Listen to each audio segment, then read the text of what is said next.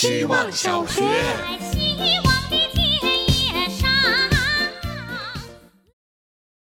大家好，我是小袁。之前学到守护灵可以是衰运幽灵或者夜场工人。我因为经常会被路人选中问路，所以我想我的守护灵大概是个头顶有大大问号标志的问询处工作人员。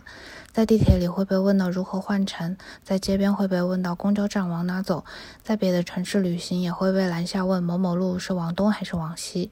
甚至有一次打着遮阳伞走路，也会被路人把伞掀起，问我附近有没有电信营业厅。次数多了，我甚至觉得有点不堪其扰。但偶然在一个朋友微博里，我看他说，在等巴士时下起了雨，几秒钟后头顶上突然出现一把柠檬黄的伞，回头看到一个阿姨在对我笑，暖暖。于是我开始主动观察身边有没有需要帮助的人，因为很羡慕朋友能有这样的经历。后来在下雨天过马路时，我也遇见一个没带伞的女孩，我打着伞走上前去帮她遮雨，她也回头对我笑了。我希望她以后在雨天遇见没带伞的行人时，也能想起这件小事，把小小的爱心传递下去。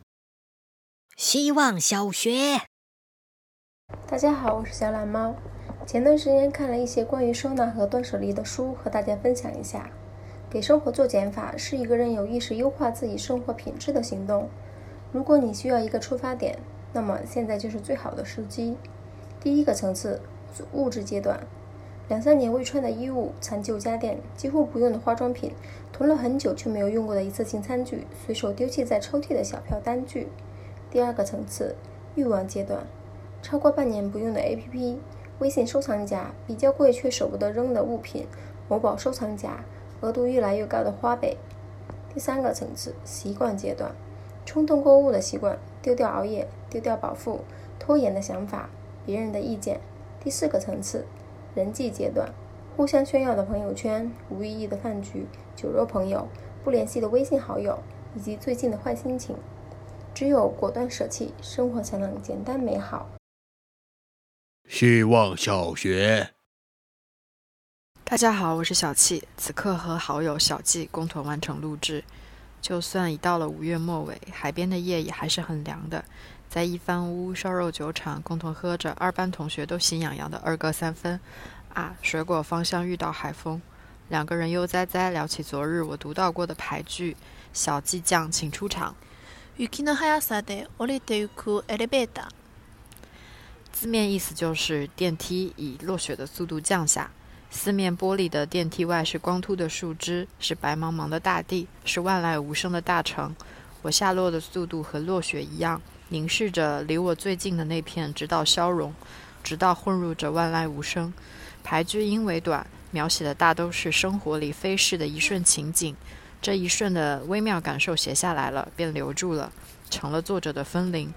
过世几十年，还不断被念起。想象他作剧时的感受，带着他的分灵，鸡皮疙瘩四起。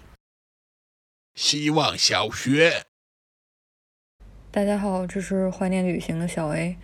我怀念旅行，所以翻开了加缪手记，看到了他在某一个同样是炎热的夏天写的关于旅行的札记。旅行所必须付出的代价就是恐惧，就是在某个特定的时刻。由于和自己的家乡语言距离的那么遥远，我们会被一种模糊的恐惧侵住，本能的渴望能够再度受到激起的庇护，这就是旅行最明显的收获。这样的时刻，我们就像在发热，却又似海绵一般，最细微的碰撞都能让我们在根本上产生动摇，连一道光波的卸下都可以从中看到永恒。这就是为什么我们不能说旅行是一种乐趣，旅行并不能带来任何乐趣。我在旅行中看到的，不如说是一种苦修。一个人之所以会上踏上旅途，是为了养成自我。如果所谓的养成，即是去锻炼我们那最内在的、最永恒的感受。旅行好比一门最庞大也最沉重的学问，让我们得以踏上归途。希望小学，大家好，我是小松。我每晚都听着书来入睡。昨晚讲到，面对农民军和清军的夹击，明军终究无力回天，大明就此覆灭。讲述人以激昂的语气说着以几千几万人死亡为代价的胜败，我实在想象不到士兵们即将奔赴战场时的心情。在很很小的时候，对死亡还没有概念，看见战争片中遍地的尸体，曾经有为了演戏去死也太可惜了这样的念头。当时的我对真假的概念也很模糊，不知道从什么时候起，终于明白了死亡是一件挺可怕的事情。